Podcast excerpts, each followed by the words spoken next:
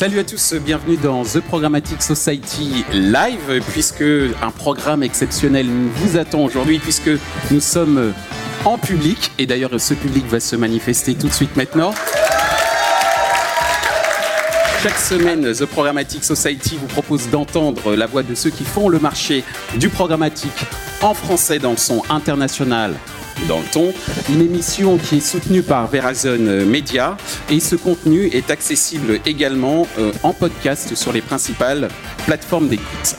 Cette semaine, notre thème est le suivant fake news et advertising and advertising industry, fake friends or fake enemies. Je garde en anglais exprès ce titre pour que ça sonne mieux, mais en gros, la question est de savoir si les fake news posent un vrai problème au marché euh, publicitaire, puisque selon une étude menée par l'ONG Global Disinformation Index, GDI, les sites extrémistes et de fake news génèrent chaque année plus de 235 millions de dollars en publicité. Alors est-ce que le phénomène de fake news pourrait paraître, qui pourrait paraître comme, apparaître comme une pure activité de désinformation, est-ce qu'il est en train de devenir, est-ce que cette activité est en train de devenir une activité lucrative au service du cynisme de certains acteurs mal intentionnés, une sorte de positionnement éditorial de type tabloïd des années 80-90.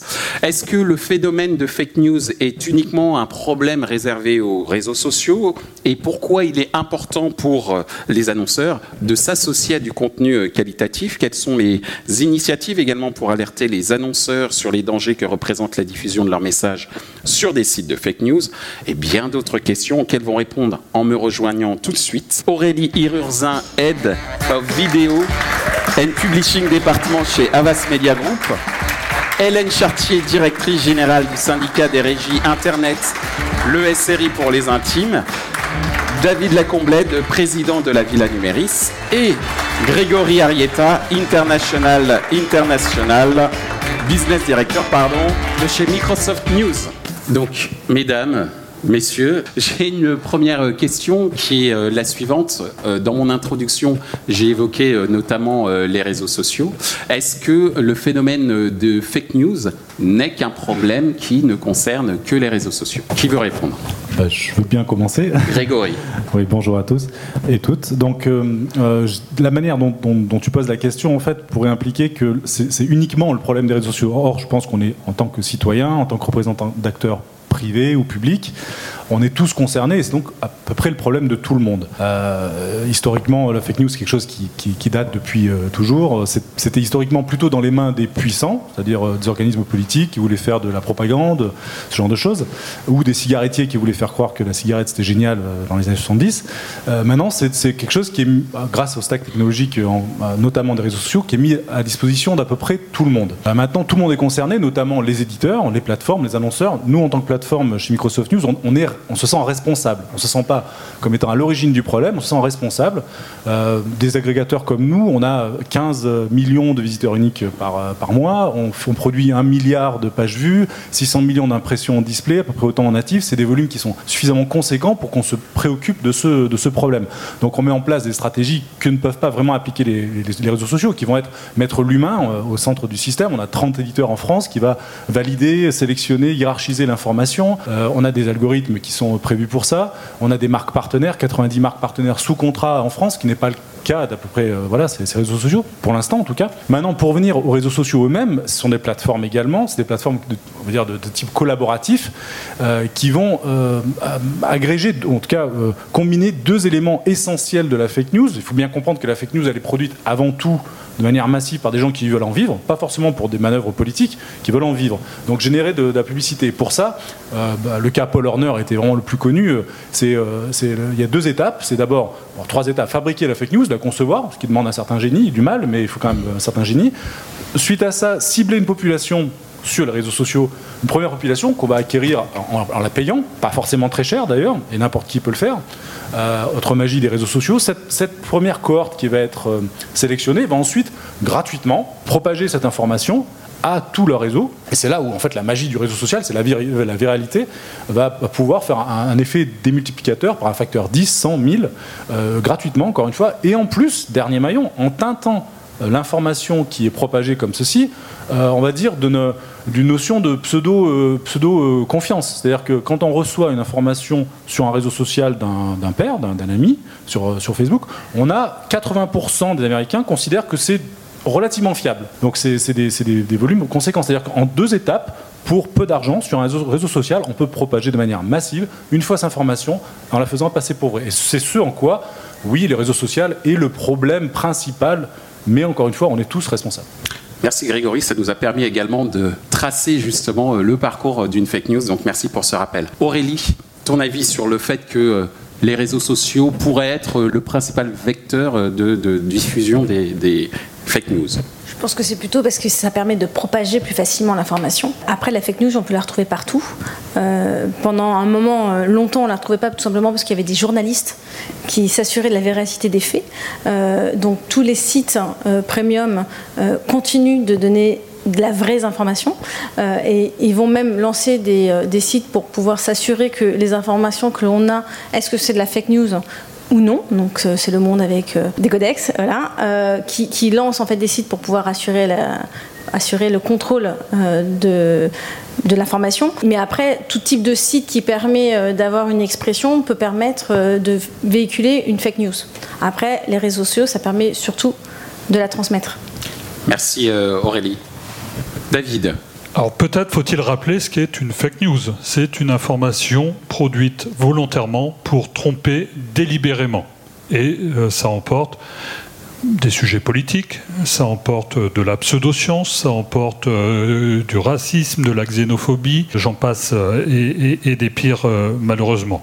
Et il faut bien avouer que ça n'a pas attendu Internet pour exister. Goebbels disait répéter un mensonge 100 fois pour en faire une vérité. Et effectivement, les réseaux sociaux jouent cet effet démultiplicateur de parler euh, à des millions d'oreilles euh, très rapidement. À la Villa Numéris, on a fait une étude reprenant euh, pas mal d'études qui avaient été faites à travers le monde, dont une du MIT montrant qu'une fausse information est six fois plus et six fois plus vite partagée qu'une véritable information. Et donc vous voyez immédiatement le défi qui se pose à ceux qui veulent euh, rétablir euh, de, la vérité. Alors des fausses informations, on en est tous euh, malheureusement parfois les distributeurs nous-mêmes. Ça nous est tous arrivé de partager une information parce que ça nous faisait rigoler et qu'on l'a partagée sur notre mur Facebook à ses camarades en oubliant qu'on lui donnait une vérité ne serait-ce qu'en la partageant. Et c'est là où, le problème naît la plupart du temps. Et c'est en cela qu'effectivement la première mission, mais on y reviendra, c'est certainement de faire œuvre d'éducation. Merci euh, d'avoir fait œuvre d'éducation euh, en précisant un certain nombre des chiffres que tu viens de nous euh, mentionner. Hélène bah, Je ne vais pas contredire tout ce qui a été dit. Je pense que c'est en effet les réseaux sociaux, c'est surtout un phénomène amplificateur. Et c'est un phénomène qui a démultiplié le, problème. je pense que la vraie question aujourd'hui, c'est comment on fait justement pour trier l'information et qu'est-ce qu'on met à disposition pour trier l'information, éviter que les fake news se propagent. Je crois que c'est vraiment le, sujet, euh, euh, est-ce que c'est des équipes, est-ce que c'est des, des, des, outils, et, c'est ça qui, est compliqué aujourd'hui dans un phénomène où euh, les réseaux sociaux amplifient tout. Alors justement, je vais te laisser la parole, puisque la deuxième question concerne les annonceurs par rapport à justement ces différentes euh, fake news. On parlait de faire œuvre d'éducation euh, tout à l'heure. Euh, comment faire comprendre aux annonceurs que être associé à du contenu qualitatif, c'est essentiel pour eux? Comment leur faire comprendre et pourquoi est-ce si important pour un annonceur d'être associé à du contenu qualitatif? Bah, Je pense qu'il y a deux, deux, deux, façons de répondre à cette question. La première, c'est un problème de crédibilité je pense que les annonceurs euh, qui véhiculent un message ont besoin d'être associés à euh, un contexte euh, qui valorise leur marque et qui a un contexte crédible. Donc ça c'est le, premier point. Ensuite, il y a quand même un souci clairement associé aux fake news, c'est le phénomène de, j'appellerais, je ne sais pas si c'est un mot ou un, néologisme, le phénomène de sensationnalisme, c'est-à-dire que la fake news, en effet, comme le disait David, ça se propage beaucoup plus facilement parce qu'en général, c'est des, histoires euh, improbables. Euh, on est dans le sensationnalisme, on va dire, d'une certaine manière. Oui, c'est ça. Donc forcément, ça veut dire plus de vues. Ça veut dire plus d'audience. Donc forcément, si on se, se, limite à des problématiques héroïstes pour un annonceur et des problématiques de, diffusion, voilà, ça peut être tout bonnement euh, la raison pour laquelle un annonceur a envie d'être là, c'est parce qu'il y a de l'audience. Mais après, il y a un phénomène qualitatif qu'il faut mettre en, perspective pour éviter justement euh, qu'on se limite à ça, à l'audience. Merci Hélène. Je vais donner la parole à Aurélie, euh, puisque tu t'occupes chez Avas euh, du publishing, entre autres. Et, justement, comment euh, chez vous, chez, chez Avas, vous expliquez aux, annonceurs qu'il est important d'être associé à du, à du contenu qualitatif? Sincèrement, euh, ils sont extrêmement vigilants à être sur des contenus qui, soient qui sont premium, de qualité, qui soient visibles, etc. Après, c'est bien évidemment au bénéfice également de la performance. Donc on va vraiment coupler les deux, mais il n'y a pas, y a il n'y a pas un enjeu de les convaincre pour. Donc on est extrêmement vigilant quand on fait du programmatique d'être sur un contexte de diffusion qui est euh, de qualité. Donc on va travailler sur la structure d'une campagne, sur des deal ID avec euh, des publishers ou euh, des broadcasters qui sont de qualité, avec un environnement qui est whitelisté, ça veut dire avec un contexte de diffusion. Si on est sur un contexte beaucoup plus large, on va extrêmement travailler la brand safety, tout ce qui est outils de sémantique, avec des sites qui sont mis en négatif pour assurer justement cette qualité de diffusion. On va même à éplucher des milliers de lignes de noms de domaine pour s'assurer à post de la diffusion qu'on est bien dans un contexte euh, qui soit de qualité. Et s'il y a eu un problème, on le met surtout dans euh, nos campagnes euh, en, basique systématiquement pour que ce site ne soit plus, ne soit plus utilisé. C'est de plus en plus regardé, c'est de plus en plus challengé, tant sur des, des critères de, de, de qualité, mais également de qualité de diffusion en termes de visibilité, etc. Donc par chance, je trouve que les annonceurs sont de plus en plus euh, euh, au fait alertés hein, de hmm. ces sujets. Merci Aurélie. Alors Grégory, toi tu es du côté euh, de l'éditeur. Si tu rencontres un annonceur, qu'est-ce que tu lui dis pour lui dire ben, associez-vous à mon contenu parce que il en, il, en, va de la crédibilité même de votre marque, pourquoi pas Mais euh, comment tu le convaincs? Oui, je ne vais pas sortir ma casquette de, commerciale, mais euh, déjà, je pense que c'est un problème qui est, un problème, c'est une problématique qui est globale. C'est-à-dire que je ne pose pas annonceur, éditeur, le consommateur ou le, que je suis ou qu'on est tous, l'utilisateur euh, fait bien la différence entre certes le contenu éditorial et le contenu publicitaire, mais en même temps considère la plupart du temps que les deux font un tout. C'est-à-dire qu'on est autant responsable du contenu qu'on met à disposition des annonceurs que les annonceurs sont responsables des publicités et de la chaîne de valeur, bien sûr, sont responsables de la publicité qui vient atterrir sur nos pages, qui avec le, programmatique parfois peut amener des, problèmes qu'on essaie de résoudre. Mais je pense que déjà, premièrement, c'est un tout et il faut qu'on arrive à créer la, valeur éditoriale, la valeur de contenu, la proposition de contenu dans, son ensemble. Après, pour répondre à ta question, euh, je reprends pas les éléments, mais la manière dont on produit une page ou une application euh, qui contient de l'information, la manière dont nous on le conçoit et d'autres acteurs, Yahoo, d'autres acteurs de plateforme, ou bien sûr les, grandes marques premium avec lesquelles on, travaille en France, ça va être avant tout de sélectionner la bonne information et ça, rien ne remplace l'humain. C'est-à-dire que oui, on met à disposition des algorithmes qui vont filtrer toute la masse, on reçoit des dizaines, des centaines de milliers de contenus chaque jour, on a besoin d'algorithmes pour filtrer là-dedans ce qui n'irait pas d'un point de vue charte éditoriale ou qualité, etc. Derrière, on, met, on a 30, 30, 30 humains qui vont regarder, hiérarchiser, filtrer. Donc, ce qui fait qu'on prépare bien sûr avant tout de la valeur pour l'utilisateur, c'est notre but, mais également, on peut dire un espèce d'écrin pour, euh, pour l'annonceur qui veut mettre, associer sa marque à quelque chose qui est de qualité. Merci euh, Grégory. David en 2018, sur le top 1000 des annonceurs français, on en a trouvé 500 au moins une fois sur des sites dont on estimait qu'ils étaient des sites de fake news. Et autant vous dire, pas un seul d'entre eux a choisi volontairement d'aller sur des sites avec des croix gammées, avec euh, des djihadistes, avec euh, des racistes. Aucun. Et pourtant, ils s'y sont retrouvés. Et donc effectivement, il leur appartient, dès lors qu'on leur dit et qu'ils le savent, de prendre les mesures pour aller taper au portefeuille des producteurs de fake news, en leur coupant le robinet de publicité qui passe par le programmatique et par euh, le volume que vous y achetez. Parce qu'effectivement, quand vous êtes euh, producteur d'informations et que vous pouvez gagner 20 000 euros par mois à raconter n'importe quoi en travaillant 3 heures par jour, c'est assez tentant et c'est ce qui se produit. Et donc, ces mecs-là, il faut aller euh, les taper immédiatement. Et ça, c'est de la responsabilité du marché publicitaire. On n'a pas besoin de loi pour, euh, pour ce faire. Ensuite, effectivement, c'est très subjectif. Moi, je fais pas mal de conférences sur le sujet. Je demande régulièrement si je vous dis fake news, vous pensez à quoi? La plupart du temps, on me répond Donald Trump et Gorafi. Vous êtes annonceur. Considérez pas que le Gorafi est un site de fake news. Et pourtant, il n'y dit euh, pas beaucoup de vraies informations. Il relève de votre responsabilité de savoir si vous avez envie d'y accoler ou non votre image en pensant que euh, vos lecteurs euh, et internautes feront de même. Ah, en même temps, Gorafi assume le fait qu'il diffuse des fake news. mais tous les annonceurs n'y vont pas pour autant, d'ailleurs. On est d'accord, mais peut-être qu'à la différence des fake news, du concept de fake news classique, on va dire que Gorafi annonce, ben c'est on va dire un journal satirique, si je dois faire. alors que quand on pense fake news, c'est délibérément on voit l'info, on pense que c'est vrai, on s'y rend et on la rediffuse sur les réseaux sociaux. Et c'est bien pour ça qu'il revient aux annonceurs d'estimer ce qui relève ou pas de la fake news. Pour une raison simple, c'est que euh, sa marque va être associée fortement à l'environnement dans lequel il est diffusé. Un internaute sur deux associe votre marque à son environnement publicitaire. C'est une étude Omnicom. Et donc, si vous êtes sur des croix gammées dans le dos de votre marque, la moitié de vos internautes pensent que vous soutenez peut-être cette cause-là. Alors, c'est, euh, pas récent, hein. euh, ça existe depuis l'Antiquité. On coupait même la tête des messagers à l'époque.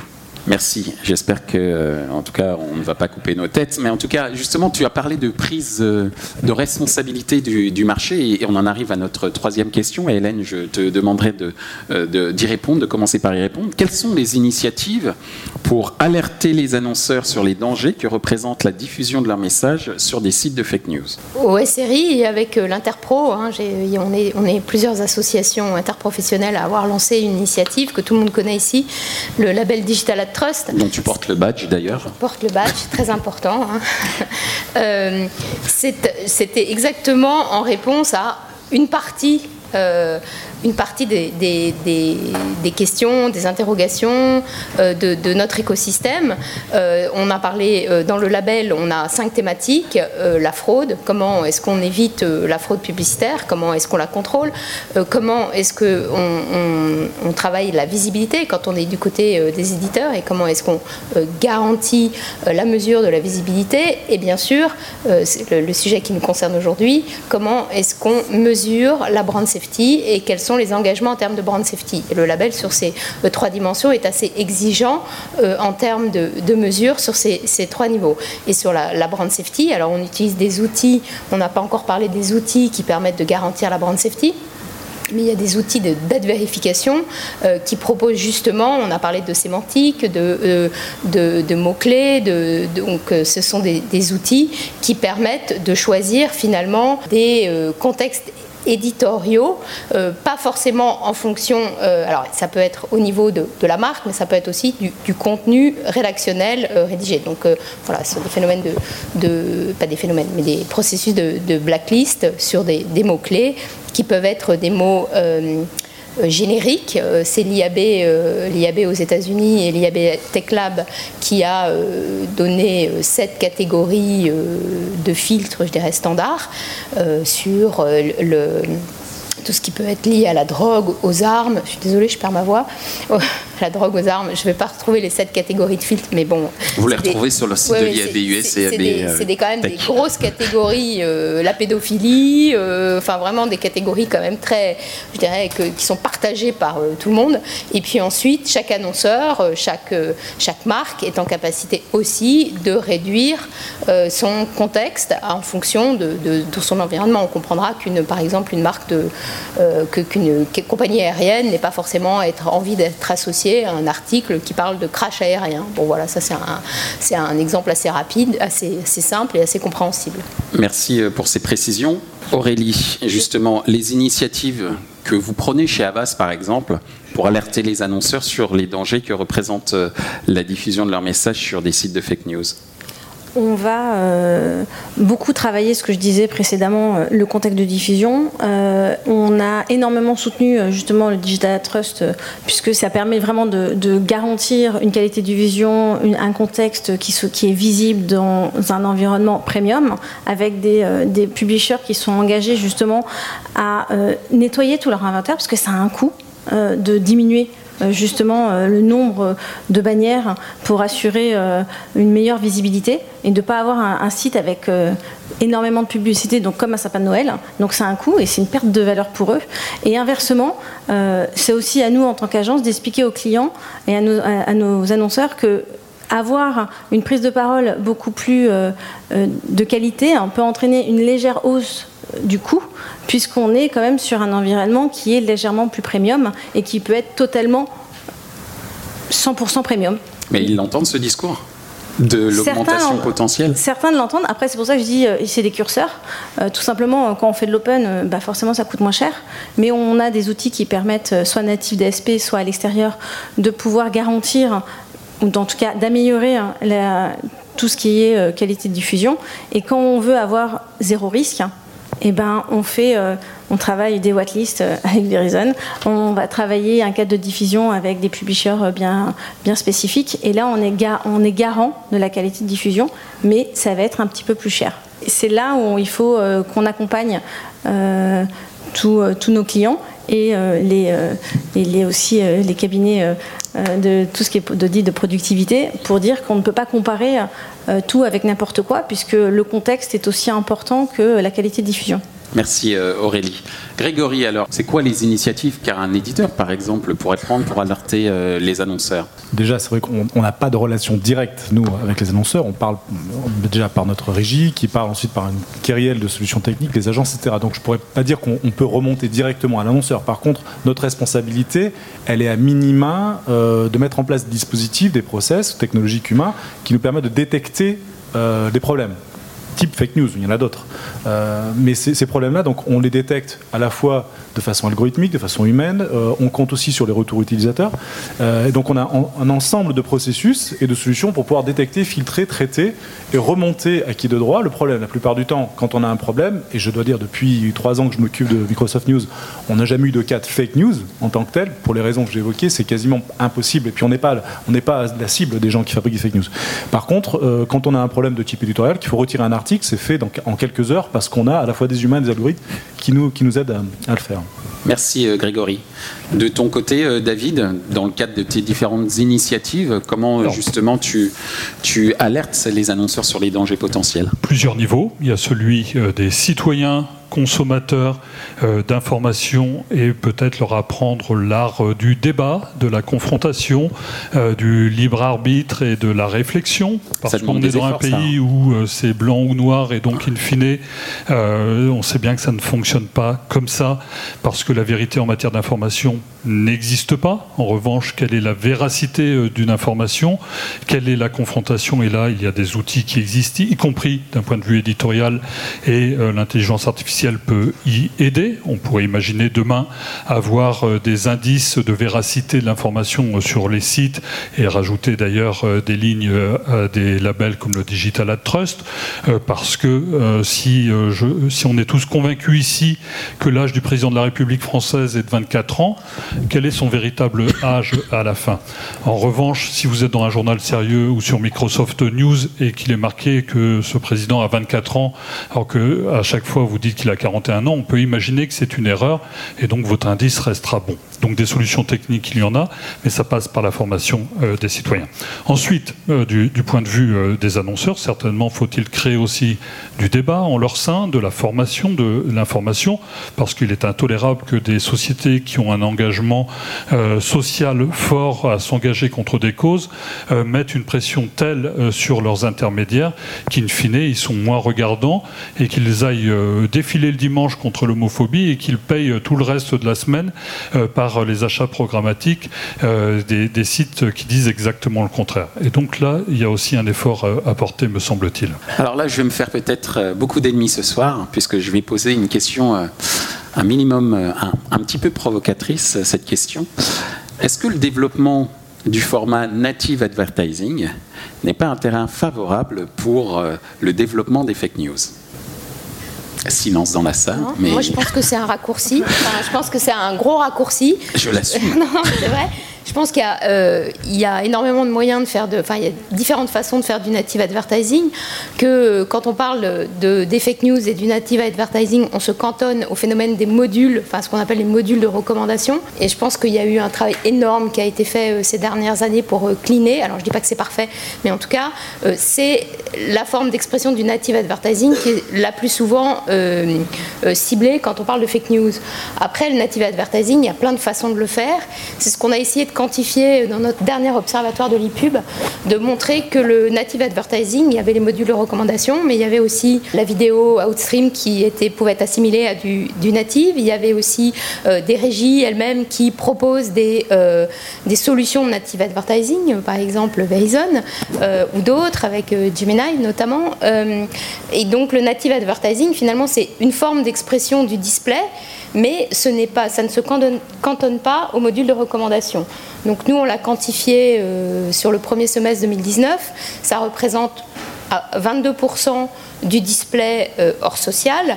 Et puis, euh, en revanche, euh, le social, pour nous, est quasiment 100% en natif, puisqu'il est vraiment dans le flux.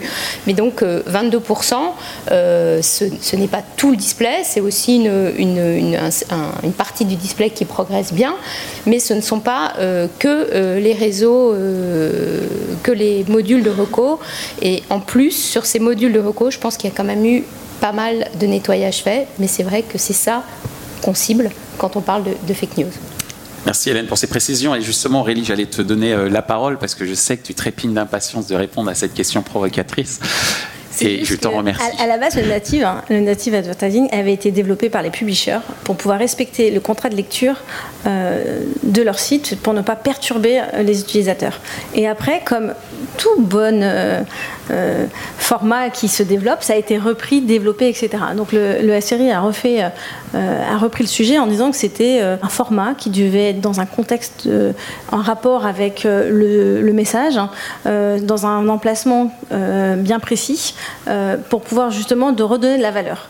Bon, après, les réseaux sociaux sont venus dessus, et c'est vrai que c'est un format qui est très exploitable et qui peut être rapidement repris et détourné et qui permet une flexibilité, une rapidité euh, de développement. Et c'est ce qui explique en fait que les, fake news soient associés à ce format. Mais à la base, c'était pas du tout dans cette optique. C'était justement pour respecter les lecteurs et faire en sorte qu'ils aient de la publicité sans perturber euh, leur lecture.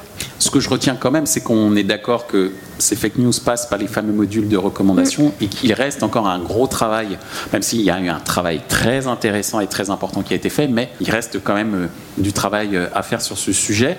Grégory, tu veux intervenir Bien, en fait, pour apporter un élément d'expérience, que nous on travaille beaucoup avec euh, des, les, solutions native advertising, type Gemini, Taboola, Hotbrain, les plus grands. On, est vraiment des, grands partenaires, on a beaucoup de volume avec eux. je pense que là, effectivement, il y a beaucoup de travail qui a été fait dans les dernières années.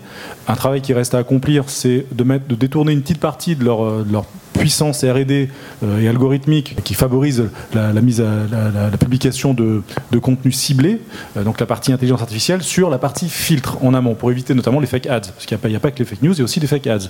Et ces, solutions natives en fait, le favorisent, euh, peuvent en tout cas le favoriser. Et je pense qu'il y a du travail qui est fait en amont pour éviter ces fake ads, je pense qu'il y en a encore pas mal qui va venir. Il y a quand même aussi une chose importante, euh, c'est aussi une question de mise à disposition de moyens. Nous, en tant qu'éditeurs, quand on travaille avec des solutions native advertising, on a un back-end qui nous permet d'aller filtrer, et on a des ressources dédiées pour ça, c'est une question de moyens, mais on va filtrer, euh, screener euh, l'ensemble de notre inventaire, ce qui n'est pas forcément possible avec de l'Open RTP, par exemple, avec de l'Open Exchange. Là, on peut regarder à tout moment l'inventaire qui tourne sur nos plateformes et filtrer, blacklister ce qui ne nous plaît pas. Ce qui est quand même une solution très importante. Merci Grégory David nous sommes par essence dans un média qui favorise la confusion et avec des métiers qui sont un peu à front renversé. Vous avez des publicitaires qui veulent raconter une histoire, créer un dialogue et des éditeurs qui au contraire veulent euh, avoir des images agressives, des titres incitatifs pour générer de l'audience. Et ça, c'est un métier de publicitaire, là où les publicitaires font un métier d'éditeur. Et donc, de fait, vous entretenez euh, cette euh, confusion charge à chacun peut-être de revenir sur son métier, de l'indiquer clairement, de faire aussi de la bonne publicité. Et quand la publicité est bonne, elle est regardée. Alors c'est un enjeu majeur, effectivement, pour les éditeurs, pour se distinguer, ne serait-ce que vis-à-vis euh, des géants euh, mondiaux qui aujourd'hui captent certes euh, les revenus, mais aussi les audiences. Et la réalité est que les fake news se logent principalement chez eux. Et d'ailleurs plus chez Google que chez Facebook. Il y a 23 millions de chaînes YouTube en France qui colportent des informations dont on peut estimer que ce sont des, fake news. Je peux redire le chiffre? 23 millions. De chaînes D'abonnés, pardon, à des chaînes. Et je ne dis pas que c'est 23 millions de Français, il y a beaucoup de, de, déduplications, bien sûr. D'accord. Merci. Ok, euh, très bien. Justement, on parlait euh, tout à l'heure, Grégory évoquait justement euh, les algorithmes au niveau publicitaire, etc. Et là, après me faire des amis ou des ennemis avec les fournisseurs de solutions native advertising, je vais me faire peut-être mettre sur le dos l'ensemble de l'industrie publicitaire à travers cette prochaine question, qui est qu'avec la diffusion des campagnes automatisées, donc programmatiques, orientées achat d'audience plutôt qu'achat d'espace, est-ce que l'industrie publicitaire n'est pas complice des sites de fake news? On est complice quand on le fait mal. Je suis désolée. C'est juste ça. Si on fait bien les choses et que on est, euh, on, est, euh, on assure une qualité de diffusion et on, on informe avant les conséquences de cette programmation, non. Par contre, si on décide euh, d'activer euh, certaines audiences, de faire de l'open à tout va, d'assurer du retargeting, d'assurer un capping de 15, de 20.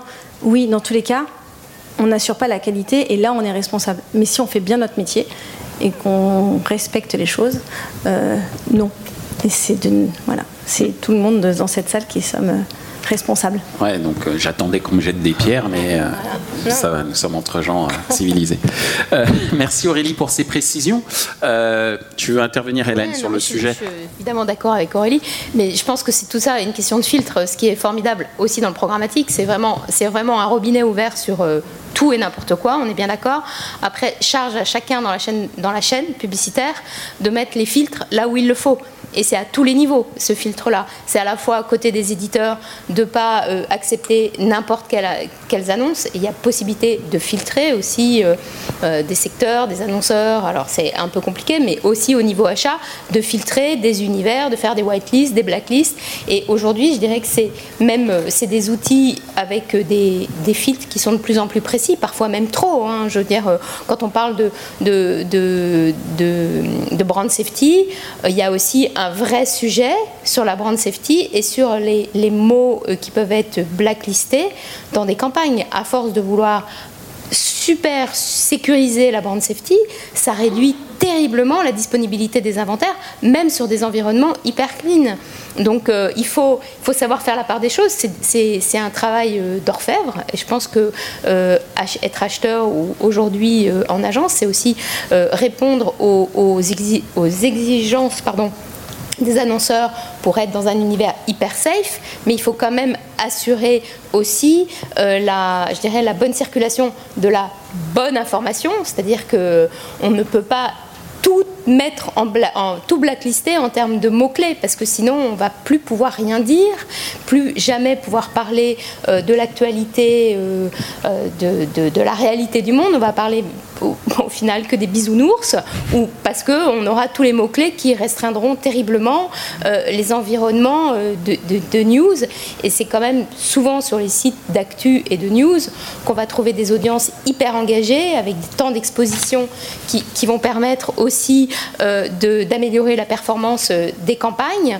Donc je pense qu'il faut à la fois hyper bien calibrer et savoir aussi faire la part des choses. On ne peut tout mesurer, tout filtrer dans une certaine mesure et dans une certaine. Euh, euh, comment je dire euh, dans certains.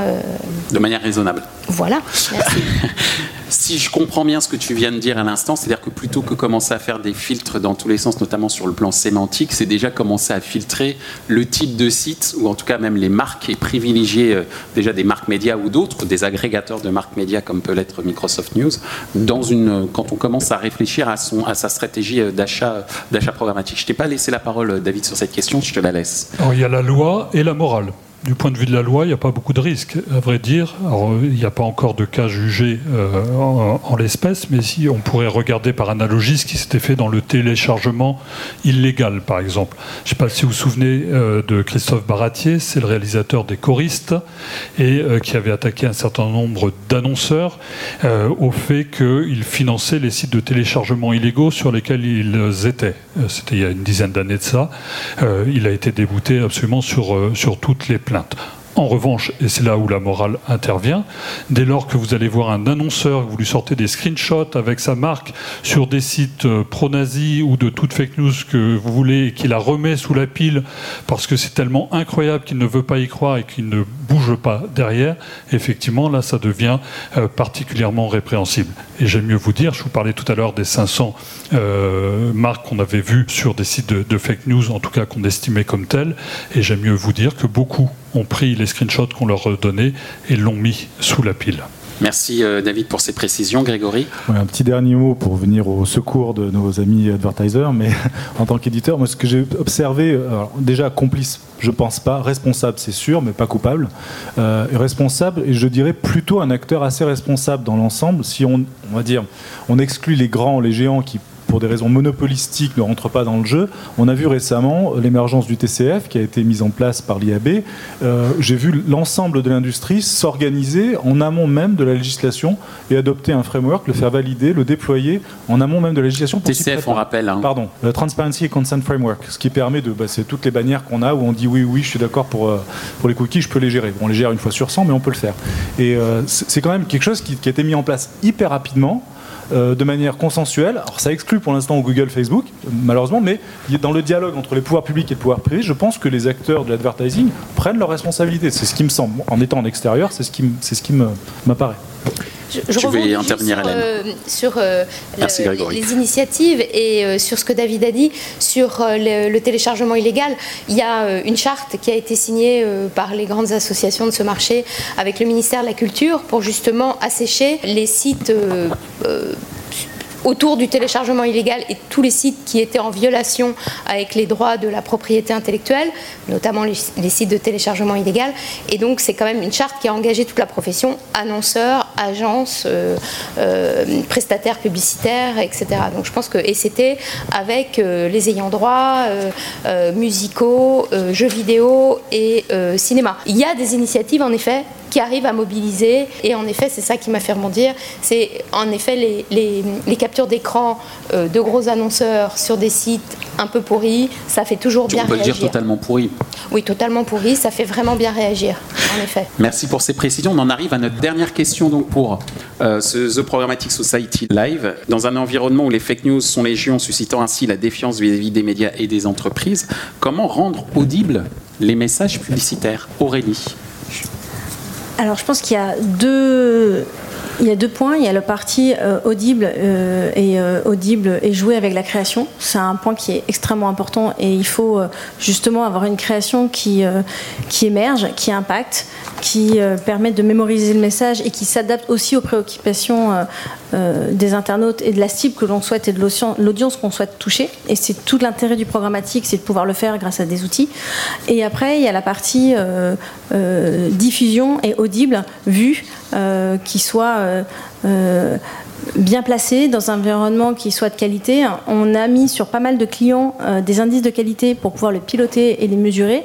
Beaucoup ont, acté le sujet et ont respecté, ce qu'on avait aussi une charte de qualité minimum, c'est-à-dire qu'on on s'engageait justement à ce que les environnements soient, les créations soient visibles, que ce soit sur de la vidéo, du display, même sur des euh, sur euh, des environnements euh, très larges pour assurer vraiment un minimum de, qualité à la diffusion. et on va beaucoup plus loin sur des clients qui souhaitent mener le projet. Et c'est vrai, et là on arrive à avoir à piloter toute la campagne en fonction de, de curseurs et d'un ensemble d'indicateurs que l'on va mettre pour assurer une campagne performante, mais pas performante uniquement sur des KPI de mesures héroïstes, mais également de qualité. Et donc, euh, les deux sont, euh, sont, importants pour pouvoir euh, assurer un message audible. Merci Aurélie. David, tu veux intervenir? Oui, c'est une question majeure pour les entreprises puisque euh, le capital de marque, le, la brand equity euh, constitue autant que leur organisation et que leur capital humain à leur propre richesse, là où on est dans des confrontations euh, très dites dures sur, qui attaquent même le, le, modèle de développement qui est le nôtre aujourd'hui. Vous avez une aspiration euh, à la décroissance, qu'elle est voulue si vous êtes bobo ou subie si vous êtes, euh, euh j'allais dire, gilet jaune. Euh, et euh, in fine, c'est la même problématique pour les entreprises et la publicité ne fait que traduire cela. D'où une nécessité vitale pour ces entreprises d'être plus respectueuses de leur audience, de mieux gérer euh, les temps qui s'offrent à elles et donc une sorte de quatrième dimension des marques aujourd'hui avec un temps émotionnel euh, qui est fort, avec un temps de réactivité euh, qui doit être immédiat et avec cette connaissance, ce dialogue qui, sans cela, fait que vous perdez vite pied. Il y a cette très bonne étude du groupe Avas qui avait été publiée en début d'année qui montrait que 75% des marques pouvaient disparaître sans que ça émeuve plus que cela euh, leurs euh, consommateurs. Et donc c'est bien quelque chose euh, qui doit être présent à l'esprit des patrons de, ces marques s'ils veulent perdurer un temps soit peu. D'ailleurs, en reprenant cette dernière étude, c'est même euh, Bezos qui a ému cette fois-ci ses salariés en disant qu'il pouvait être tout à fait possible qu'Amazon disparaisse dans 50 ans. Donc effectivement, c'est un point important. Euh, Et 50 David... ans, c'est loin, hein je ne sais pas si vous vous souvenez du navigateur qui était le vôtre dans les années 2000. L'Escape, disparu. Moteur de recherche Disparu. Et pourtant, ça marchait remarquablement bien. Sauf que les consommateurs ont eu le sentiment d'être un peu pris en otage à un moment, pas avoir tant de choix que cela. Ils ont fait le choix de la liberté la plus grande. Et aujourd'hui, euh, c'est notamment pour les grandes plateformes quelque chose qui doit être particulièrement présent. Si leurs euh, consommateurs ont le sentiment d'être pris en otage, si vous avez un téléphone dont vous pensez que vous n'allez pas pouvoir exporter vos contacts aussi facilement que ça, votre musique, que sais-je encore, vos consommateurs s'en détourneront. Et c'est bien pour ça qu'aucune position n'est acquise. Et euh, je trouve bien optimiste Monsieur Bezos. C'est noté, je lui passerai le message. Merci David. Hélène, bah, ça fait déjà, euh, je crois, euh, à peu près 3 ou 4 ans qu'on porte un message de dire que la logique de volume a fait son temps et qu'il faut vraiment être sur une logique de valeur, donc faire mieux avec moins, moins, moins d'impressions publicitaires, mais des impressions publicitaires plus qualitatives. Donc je pense qu'on on en est là, on est à cette bascule, hein, on, en parle depuis 3 ans, mais je pense que le, marché prend vraiment cette... et, c'est en programmatique encore plus, parce que je pense qu'on on est, on est arrivé à un stade où, justement on a tous les outils pour bien qualifier euh, tout cet inventaire disponible, avec euh, à chaque fois euh, des, objectifs différents. Mais je pense que l'objectif de volume à tout prix, à des coûts ridicules, je pense qu'il a vraiment fait long feu et qu'aujourd'hui on est plutôt sur des, KPI de qualité, d'exposition, de temps d'attention, et que c'est ça aujourd'hui qui apporte de la valeur aux campagnes des annonceurs et qui apporte aussi bien sûr de la valeur aux éditeurs qui ont besoin euh, quand même de gagner leur vie pour justement éditorialiser les contenus et éviter le, la, surenchère, euh, notamment euh, au travers des, fake news. Merci Hélène. Eh bien, le mot de la fin, justement, ce sera pour le représentant de ces éditeurs, en tout cas, qui agrège le contenu euh, de ces éditeurs premium. Donc, euh, Grégory, la confiance vis-à-vis -vis des entreprises et des médias. Pour revenir sur, sur ta question, je pense que pour rendre audible un message publicitaire, il faut s'intéresser à toute la chaîne euh, qui, euh, qui, sépare ou qui unit plutôt l'annonceur et l'utilisateur. Et je pense que pour, rendre ce message audible, comme tous les autres messages, il faut rendre cette chaîne euh, la plus, mettre de la confiance à tous les maillons de cette chaîne. Pour l'instant, le programmatique, l'arrivée du programmatique a été, en tout cas, à bien des, à bien des égards, une évolution majeure pour les annonceurs qui peuvent justement cibler des KPI, acheter des audiences précises, faire de la qualité. Maintenant, on a hyper intermédié de façon technologique et désintermédié énormément de façon humaine. Et je pense que la confiance se crée pas avec des algorithmes. Il faut de l'humain. Euh, et au centre de ça, je pense que la confiance doit revenir dans la relation entre les éditeurs et l'utilisateur. C'est ce qu'on fait quasiment tous les éditeurs avec qui on travaille et nous-mêmes. Je pense que la confiance entre les éditeurs et les marques, euh, pour l'instant, est très, euh, c'est éloigné, c'est un petit peu étiré avec le programmatique, avec euh, des, bons deal ID, on peut y arriver, avec du programmatique garanti, des solutions qui arrivent, on fait du programmatique et à la fois on achète des audiences ciblées, qualifiées et une relation forte entre l'éditeur et le et l'annonceur. Je pense que ces solutions vont, vont se mettre en place et la chaîne de confiance va se retendre. C'est vers ça qu'il faut aller, je pense, pour accompagner le message publicitaire et le rendre audible, crédible, comme tout le reste. Eh bien, merci d'avoir rendu audible, crédible le discours autour justement euh, euh, du danger euh, des, fake news et avoir expliqué en quoi le marché publicitaire et l'industrie publicitaire s'organisaient pour que dorénavant l'environnement de, de, diffusion publicitaire soit le plus safe possible. Mesdames et messieurs, je vous remercie d'être aussi nombreux à avoir assisté à ce deuxième numéro de TPS Live. Manifestez-vous si ça a été au niveau de vos attentes. En tous les cas, merci d'applaudir. Restez là, restez là.